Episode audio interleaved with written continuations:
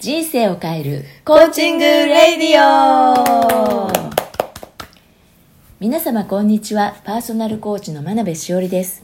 この番組はコーチングを取り入れたおしゃべりを通じて聞いてくださる方が自分の思考パターンに気づき将来的には人生を変えることができる時間を提供したいという気持ちでやっております最後までお付き合いいただけると嬉しいですよろしくお願いします4回目の今回も娘と一緒に進めていきたいと思いますこんにちは、あやかです。よろしくお願いします。はい、お願いします。すごい間が空いちゃったのは、彩香さんのスケジュールを抑えられなかったのよね。そうなんですよね。この1ヶ月、本当に忙しそうだったよね。はい。なんか大学の期末試験が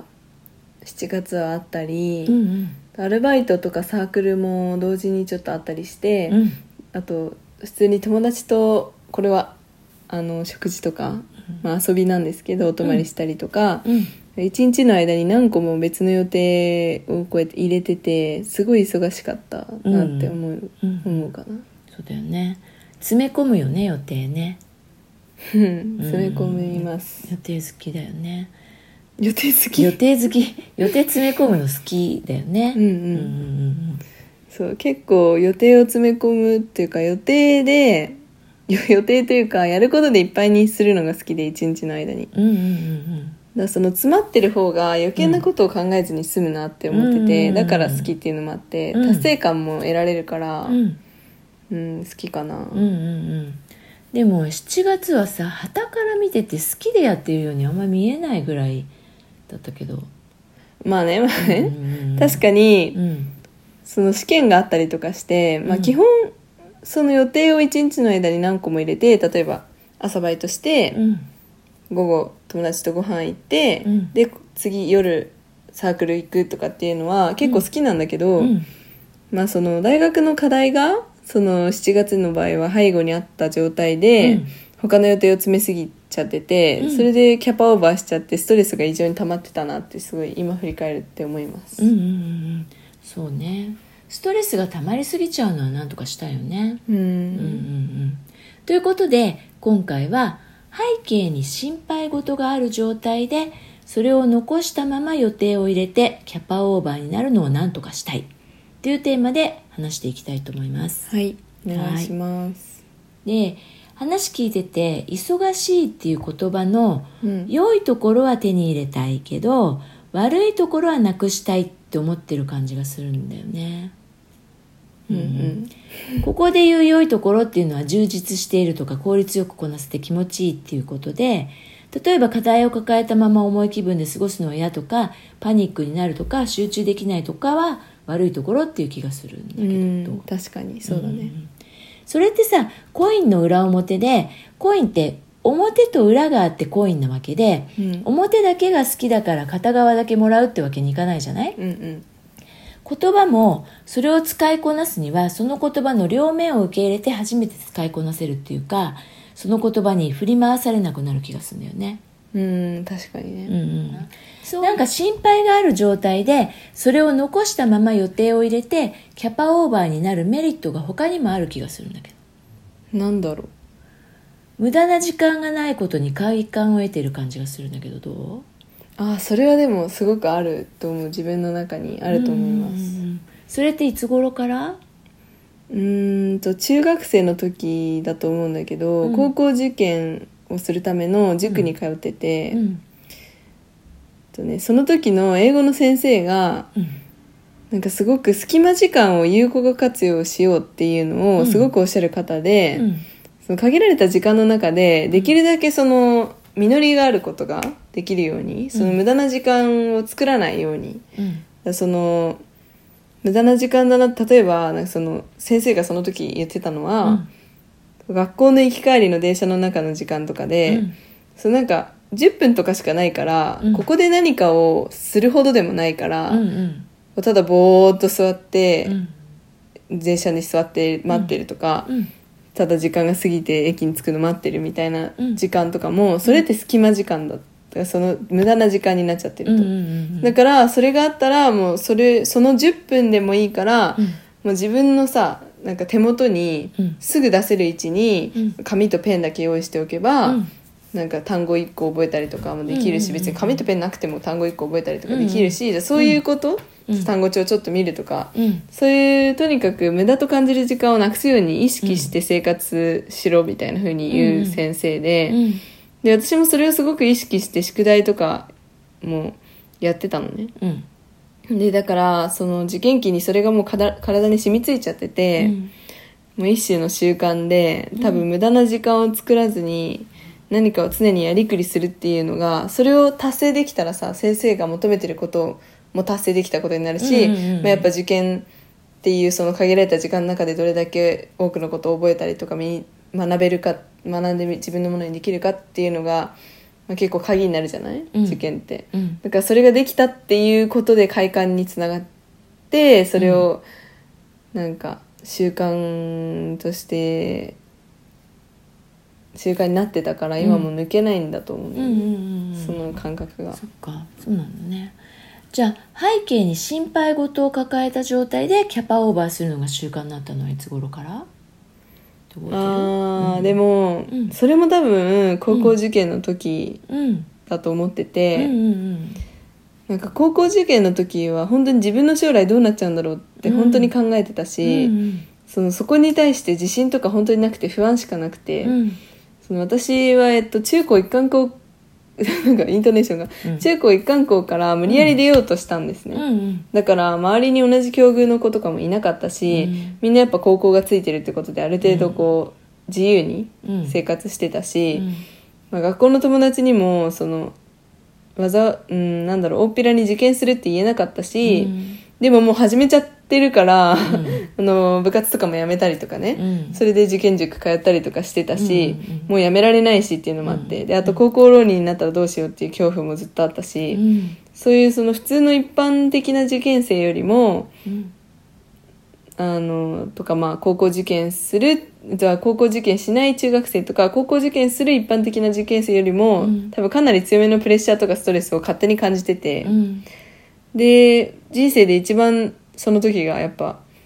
いやあの時きつかったなって振り返っても思う日々だったんだけど、うんでもその時がなんか背景に心配事を持ったまま、そう何か他のことをするっていう習慣のやっぱ始まりかなって今考えると思うその前までそんなこと、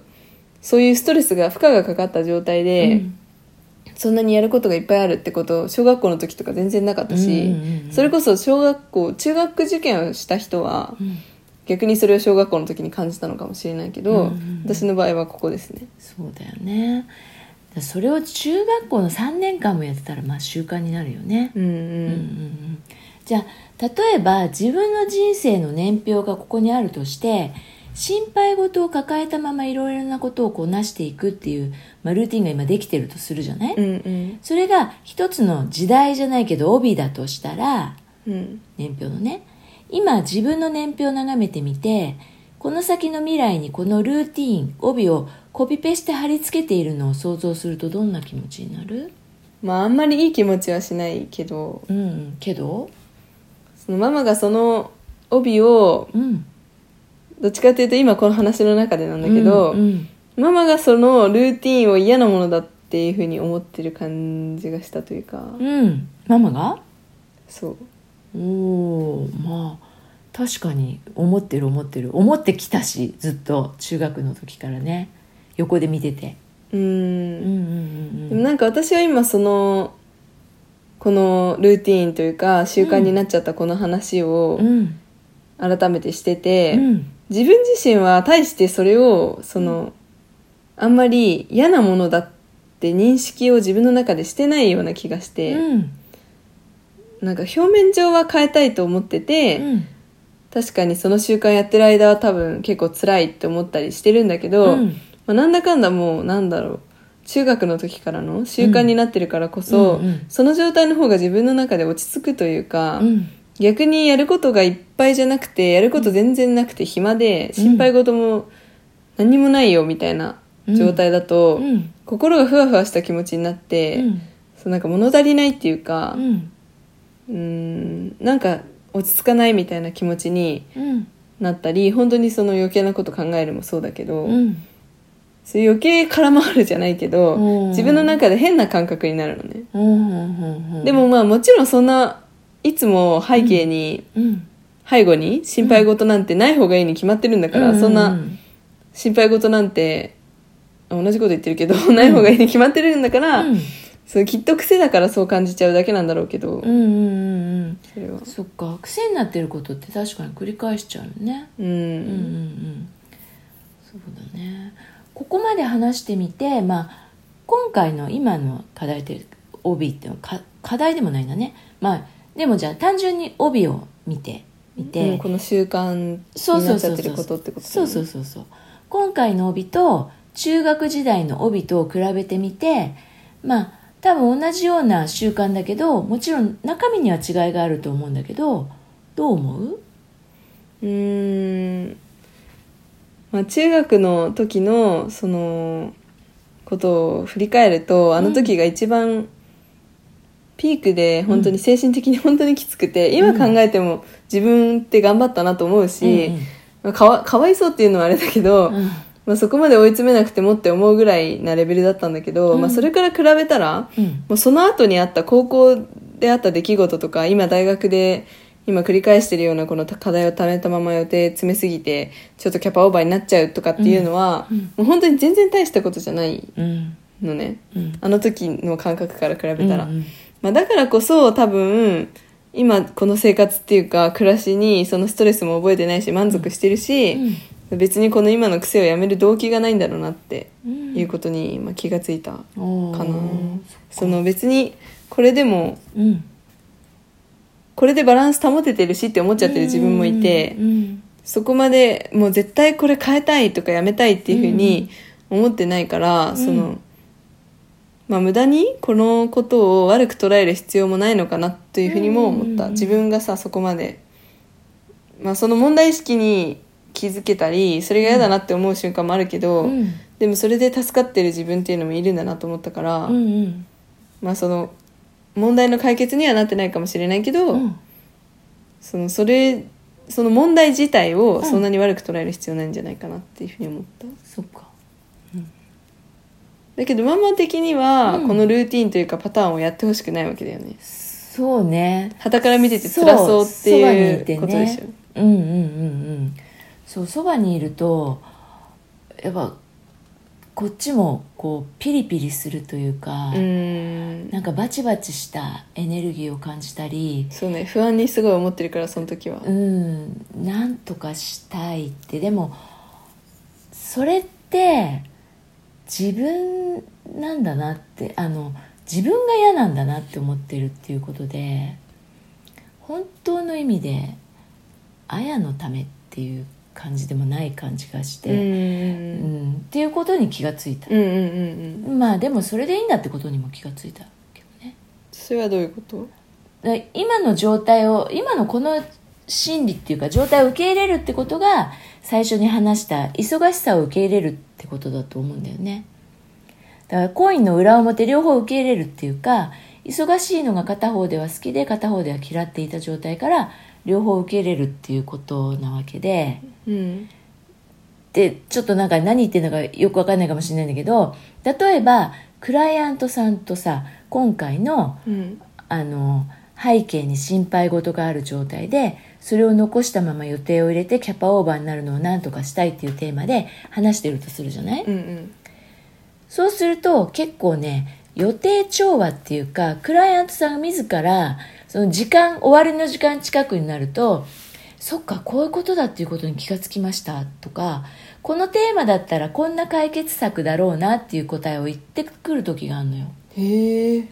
あーでも確かに人ってその目に見える財例えばさ、水とか、うんスマホとか本とかって目に見えてこう、うんゲットしたっていううんのがあるじゃない、財として、うんっていうそういう目に見える財と違ってさ、うんその目に見えないこうコーチングセッションとかって、うんうんやっぱお金も発生してるから、うんまあ、確実にサービスではあるんだけど目に見えないじゃん、うんだからその自分のした選択が間違ったかもって、うん間違ってたか正解だったかってそのそれに投資した本人しかうん得られないわからない感覚じゃん、うんだからその感覚が間違ってたかもとか自分のかけたお金と時間が無駄だったかもって思いたくないから、うんうんうんうんその人は、うんだからそのサービス受けてよかったって、まあ、自分が錯覚できるようなというか自分が思えるような言動行動を取ったりしないあそうそうでもそれってその人の本当の気づきじゃないじゃない本音じゃないっていうか、うんうん健在意識には上がってきていないだけで本当はこのコーチいまいちっていうのが本音かもしれないじゃないうんそれはあるかもうんうんだから表面的に課題を解決するよりも話しているうちに本音に気づけてそれを受け入れられる方がよっぽど長期的には課題の解消につながるんだよねあー人って本当に建前で生きてるっていうか本音を隠して生きてる人が多くてつまり演じてる人が多いのよでそれが演じているのか自分の素なのか分からなくなっちゃってる人って本当に多いと思うんだよねでもそれは本当にわかるその、うん演じてる自人はみんなう、んもうどのタイミングでも実は演じてるんだっていう、うんうんうんそう面白い話があってそれうん私が大好きだった高校2年生の時の、うんうん担当国語の担当教員の先生が教えてくれたことなんですけど、うんそう言ってたのなんかその演じてる、そのお母さんといる時の私も、うんうんうんお母さんといる時の私っていう私になってる、うんうんうんうんそのそれっぽい母といる時の娘っぽい私を、うんの側面を演じてるし、うんうんバイトにいる時はバイトの、バイトでの立ち位置っぽい私っていうのを、まあ、演じてるし、うんうんで学校に行ったら先生徒っぽい自分っていうのを演じてるっていう、うんそういう状況によって全部それ自分演じてるんだよっていう、うんそのほ自分なんてどこにもいなくて全部がそれ自分なんだよっていううん、そうそうそうあの演じてばっかいるよりはその例えば適当なところで切り上げたなとかもうそろそろ終わりにしたいなとか何でもいいから本音に気づける方が本人の素の部分っていうのは喜ぶと思うんだよね。うんで普段隠れているところが自分自身に顕在的に認知されたっていう方がやっぱよっぽど嬉しいわけよ。うんでその方が長い目で見るとクライアントさんとコーチの信頼関係も固いものになるし目標達成とかもしやすくなるんだよねなるほどねそうそうでそれが最初の方に言ったコインの裏表を受け入れるっていうことだと思うのよ、うんコインを使いこなすには裏も表も受け入れないと使えないでしょうんそれと一緒で自分自身も本音と建前両方受け入れないと自分を自在につ動かせないんだよねうん普段建前ばかりに偏っているから本音が受け入れてもらえなくてバランスが悪くなっちゃってる人って本当多いと思うんだよねうんだとうまく自分自身をコントロールできないで建前に操られちゃうような感じになっちゃうんだと思うのようんそっかなるほどね、うんそうそうというわけで、まあ、次回はこの演じるとか本当の自分はどれなのかっていうところについて掘り下げてみたいと思うんだけどそれ知りたいです、うん、はいということで今回も最後までお聞きいただきありがとうございましたありがとうございましたはいそれでは次回お楽しみにバイババイバイ